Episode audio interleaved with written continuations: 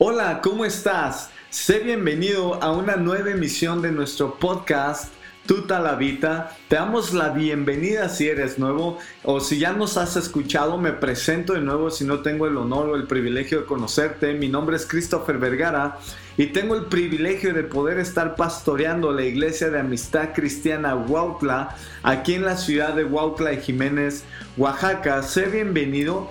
Y hoy vamos a meditar algunas cosas uh, que Dios ha hablado a mi vida durante esta semana y que quiero compartir contigo y que juntos meditemos sobre esto. Y, es, y el tema que traigo el día de hoy es Dios no nos creó para vivir en pausa. Así es, Dios no nos creó para vivir en pausa.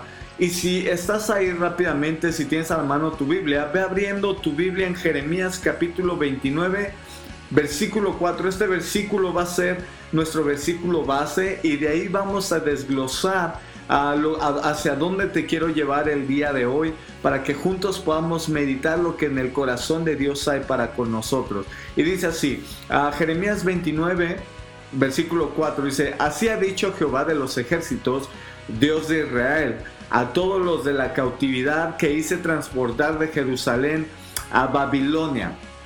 Dios me ha estado hablando mucho esta semana y es algo que quiero compartir contigo en este, en este día. Dios me ha estado hablando fuertemente que tú y yo no estamos diseñados para vivir nuestras vidas en pausa. Cuando todo esto del COVID eh, eh, inició en marzo de hace ya dos años, todo, todo mundo se cerra, todos los negocios cerraron, todos vamos a estar confinados, muchos negocios cerraron, muchos negocios fracasaron, muchos trabajos cierran y, todos a su casa, ¿verdad? Y la verdad es que todos pensamos que esto iba a ser temporal, que, pero oh sorpresa que esta pandemia se extendió, se extiende y se sigue extendiendo, pero sabes, Dios no nos diseñó para vivir en pausa. Cuando alguien rompe su brazo o cuando alguien rompe un brazo hay que ponerle yeso, ¿verdad? El, procedimiento o lo que sigue es ponerle yeso, inmovilizarlo por un tiempo.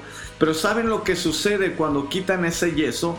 Muchas veces ese brazo que era fuerte, que, era, que estaba bien, vuelve, se vuelve un bracito así de delgadito, muy delgado. ¿Por qué? No estuvo haciendo absolutamente nada y los músculos se empiezan a atrofiar, se empiezan a deteriorar, empieza a perder fuerza. Y así pasa con una persona que está consignada en un hospital. Sin moverse por mucho tiempo, le empiezan a salir llagas en el cuerpo.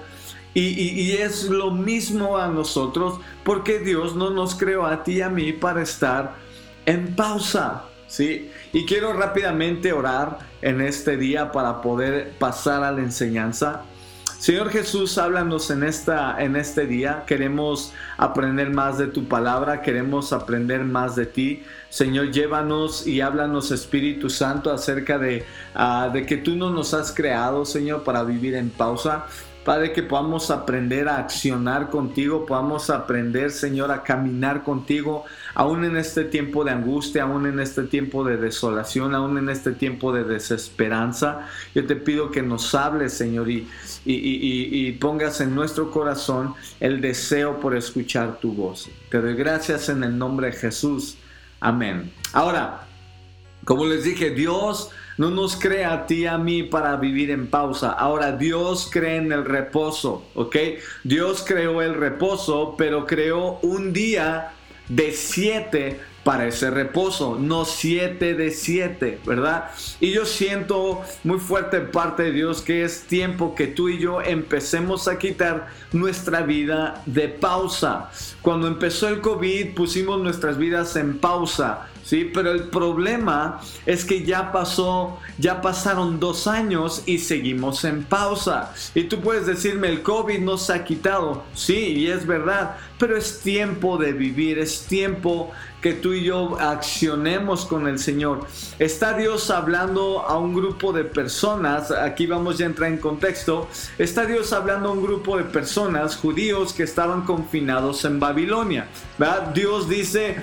a ¿Quién los, los mandó a Babilonia? Dios dice, el que los tomó y los deportó a Babilonia ves, se habían olvidado de Dios, habían abandonado a Dios. El juicio de Dios viene y son llevados a Babilonia como prisioneros, ¿verdad? Se encuentran encerrados y viven pensando que en cualquier momento Dios los va a rescatar y, van a regresar, ¿no? A su tierra. Siguen pensando que en cualquier momento Dios los iba a librar. Y había profetas falsos en ese momento que se levantaban y decían, no teman, Dios nos va a sacar de esto y nos, regresará a Jerusalén. Estaban viviendo sus vidas en una pausa tremenda. ¿sí? Decían, nada más que pase esto, no más que se acabe esto. ¿Y cuántos de nosotros estamos viviendo, no más que pase la pandemia, no más que pase esta crisis, no escuchan el mensaje que Dios les dio? ¿sí? Les dice, ah, ¿qué está diciendo Dios? Les está diciendo, quiten el botón de pausa de sus vidas. Están viviendo en cualquier momento, Dios nos saca de esto. O sea, estaban supeditados a que Dios los librara de nueva, de nueva manera, ¿no? En cualquier momento vamos a regresar a la normalidad. ¿Han oído esa onda últimamente? ¿Cuándo vamos a regresar a la normalidad? Tal vez nunca regresemos a la normalidad y vamos a seguir viviendo en pausa. O sea, no podemos darnos ese lujo. Seis meses, un año, dos años. Ajá. No, sino que Dios está diciendo en medio de tus circunstancias, en medio de lo que estás viviendo, es tiempo de empezar a vivir. Hay que ser... hay que amistades. Dios está diciendo es tiempo de quitar pausa en nuestra vida. Sí. Dios está diciendo, quita tu vida de pausa. Es tiempo de dejar de pensar nomás que pase esto y en el 2022, sí, me voy a poner las pilas. ¿Quién te dijo que va a ser una varita mágica en el 2022? Sí, seguimos igual. Y muchos de nosotros seguimos con nuestras vidas en pausa. Dios está diciendo en medio, en medio de tus circunstancias, pidan por el bien donde están. Donde estamos, estamos pidiendo la bendición de Dios y Dios nos va a prosperar. Tenemos que dejar de estar soñando cuando todo esto pase.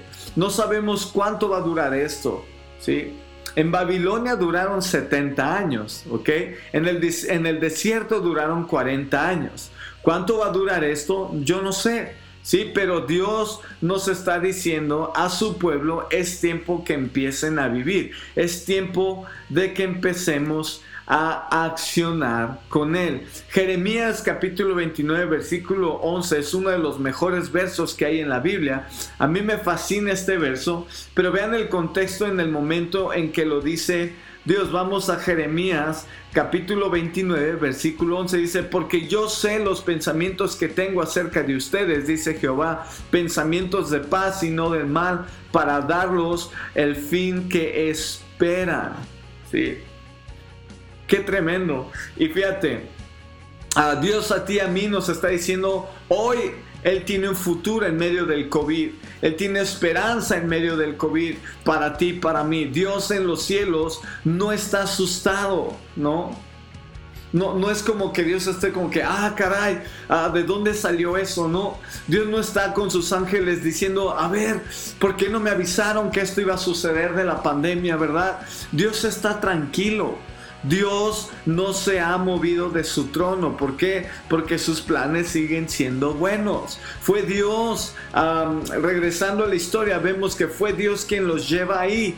¿Ves? Dios está con nosotros y Dios nos ha traído este tiempo en la historia humana. Dios nos ha traído este momento. Dios, nos está, Dios no está sorprendido y no está asustado, pero Él nos está diciendo es tiempo de que vivan Dios no siempre promete sacarnos de los problemas, de las pandemias, pero sí promete estar con nosotros.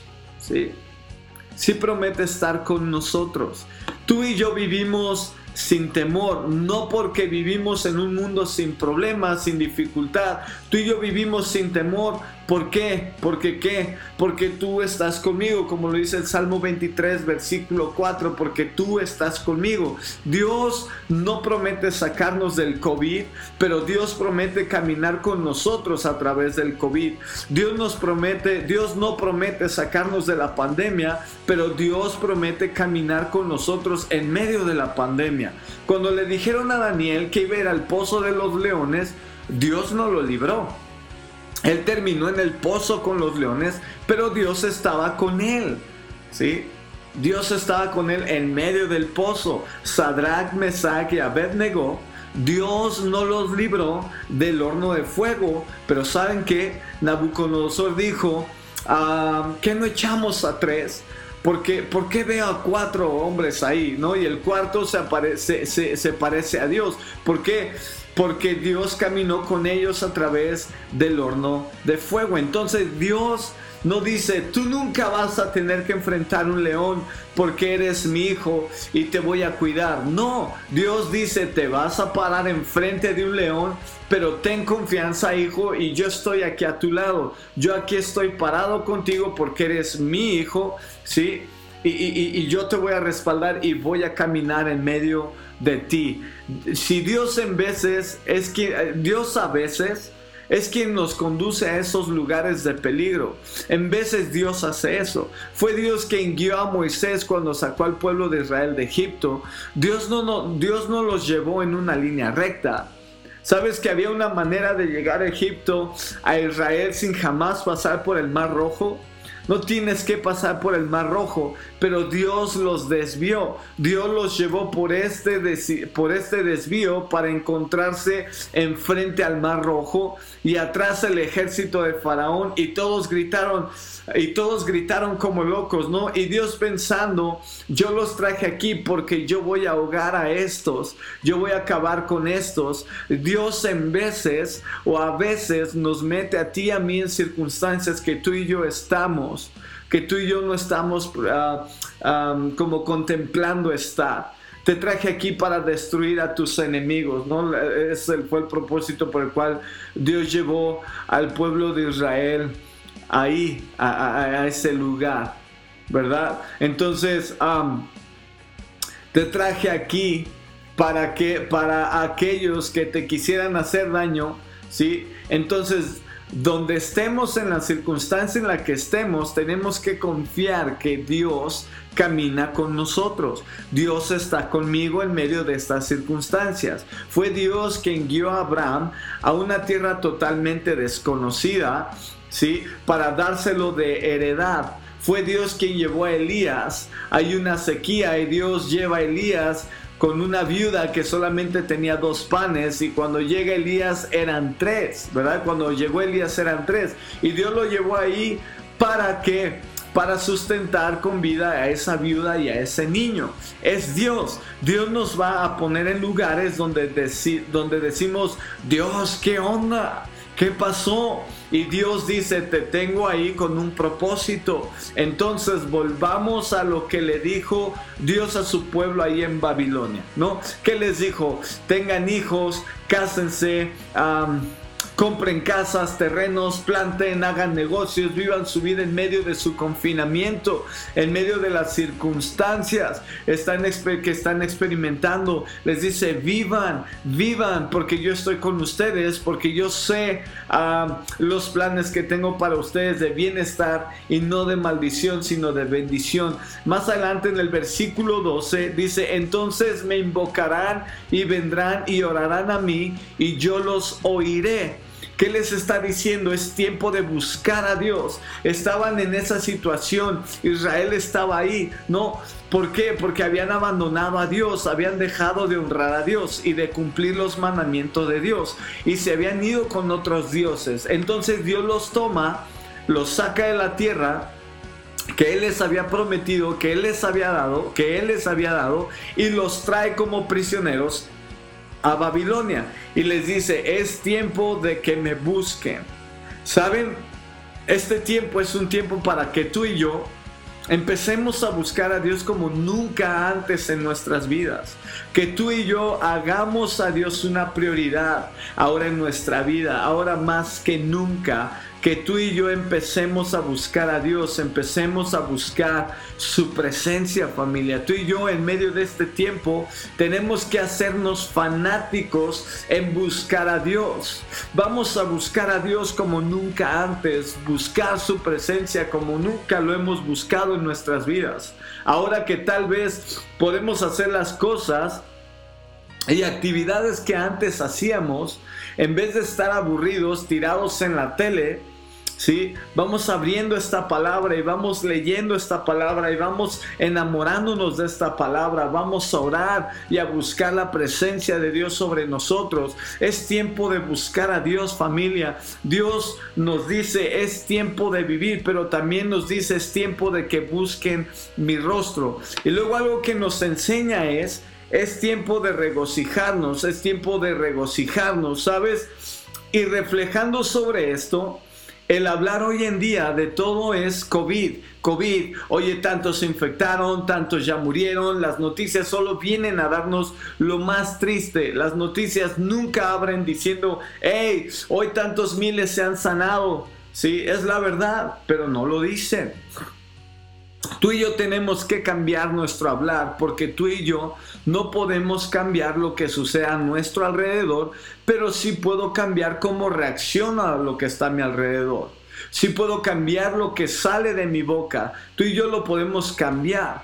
El pueblo de Israel terminó pasando 40 años en el desierto de confinamiento. ¿Por qué? Porque sus bocas...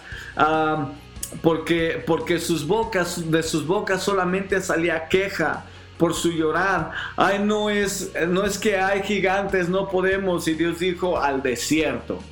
Ay, es que hay esto, es que aquello, es que ya nos aburrimos, Moisés, es que esto, ya queremos llegar y no sé qué. Entonces Dios los mantuvo ahí, ¿sí?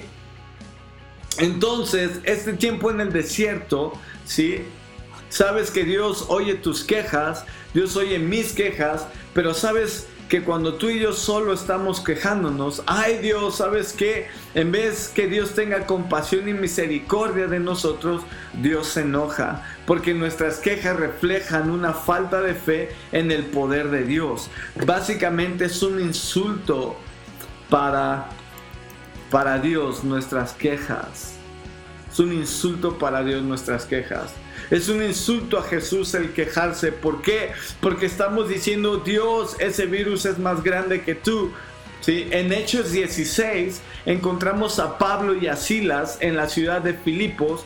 Están ministrando una niña, a una niña, están ministrando, perdón, y una niña endemoniada empieza a seguirlos y a molestarlos, ¿no? Hasta que Pablo se harta y le dice, se libre en el nombre de Jesús. Sus dueños arman un alboroto los agarran, los golpean, los meten en la cárcel hasta lo más adentro, atados de manos, los ponen en el cepo. Saben, hubiera sido fácil quejarse, ¿no? Estando en la cárcel, estaban haciendo la voluntad de Dios y ¿dónde termina? le hicieron un bien a la niña y mira lo que sucedió. No la liberan y los meten a la cárcel. Se pudieron haber quejado, pudieron haberse quejado de todas sus circunstancias, sus problemas. Pero ¿qué nos dice Hechos a 16:25? Que en medio de su prisión, en medio de la golpiza, en lugar de estarse quejando, Dios, ¿dónde estás? Dios, ¿por qué no nos ayudas? Dios, hicimos tu voluntad. Ellos están, Dios, tú eres grande, tú eres poderoso. Están adorando a Dios. Familia, es tiempo que de nuestros labios empiecen a salir alabanzas a Dios sin importar nuestras circunstancias. Que venga lo que venga, pase lo que pase, que de nuestras bocas puedan salir alabanzas a Jesús. Podamos adorar y adorar y adorar y adorar y adorar sin importar nuestras circunstancias. ¿Sí? Entonces, ¿quién trajo la libertad? ¿Las quejas? No. El quejarte, el llorar, el comentar no cambia nada. ¿Qué cambia? Absolutamente nada, pero nuestra adoración cambia nuestra situación, cambia nuestras circunstancias. Yo no puedo decirte que si empezamos a regocijarnos en Dios, el COVID se va a acabar. No puedo decirte eso, pero sí sé que si empezamos a, a regocijarnos en Dios, los temores que te atan van a caer. Vas a ser libre de esas cadenas de temor de ansiedad que el diablo ha puesto sobre tu vida, tu mente. Todas esas cadenas de depresión van a caer, esos temores van a caer, esa incertidumbre va a caer. Cuando tú y yo empezamos a alabar a Dios, ¿sí? Esas cosas caen. Ahora, Pablo era como esos que traen una tarjeta que cada vez que van a un hotel ganan puntos, ¿no? Pablo ganaba puntos cada vez que entraba a la prisión, ¿no? O sea, ya era cliente distinguido de las prisiones. Y lo encontramos en Filipenses 4, ahora en otra prisión, ahora en una prisión romana. Y desde la prisión tú crees que, que, la, que la tienes mal porque no puedo salir de mi casa Pablo, te imaginas, encerrado en una prisión romana, ¿sí? Y dice, eh, eh, y, nos, y, en Filipenses 4:4 nos comparte este, esta nueva, ah, este nuevo lugar en el que está Pablo, que es donde está encerrado. ¿Verdad? Donde está en esa prisión. Familia, es tiempo de empezar a alabar a Dios. Es tiempo ah, cuando vienen y quieren empezar a contarte cosas que no te edifican. Decir, escuchaste que Dios reina, escuchaste que Dios está en su trono, escuchaste que Dios es nuestro sanador. Empieza a hablar y empieza a darle gracias a Dios por lo que tienes, por lo que te ha dado. Santiago, fíjate, Santiago el hermano de Jesús nos dice, hermanos míos, tened por sumo gozo en la adversidad. Es cuando más tenemos que estar llenos de gozo. ¿sí? Tú lo puedes leer en casa, Santiago capítulo 1, versículo 2 al 4. Sabes que tú y yo debemos de darle gracias a Dios porque Dios por medio de esto va a hacer que tu fe y mi fe crezca. Dios va a usar esto para que tú y yo nos encontremos más cerca de Dios, más apasionados por Dios, que tengamos una fe que Dios quiere estirar nuestra fe, Dios quiere hacer nuestra fe crecer. ¿Qué dice el profeta Habacuc? E, e, es un desastre, ¿no? E, es, es una economía agrónoma y está diciendo no hay nada, no hay cosecha o animales, no hay nada, el fruto se ve totalmente oscuro negro, no tengo que comer hoy y no tengo que comer el día de mañana ni el mes que entra, pero dice, aún así yo me regocijaré en mis condiciones, ¿no? No, no nos regocijamos en la pandemia, no, pero nos, regocijamos en el Señor. Me regocijo en el Señor, me alegraré en Dios mi libertador. El Señor omnipotente es mi fuerza. Si puedes leerlo en Habacuc capítulo 3, versículo 17 al 19. Está diciendo, tendré problemas, todo se ve negro, pero tengo un Dios que es omnipotente, que camina conmigo, que me da las fuerzas para vencer.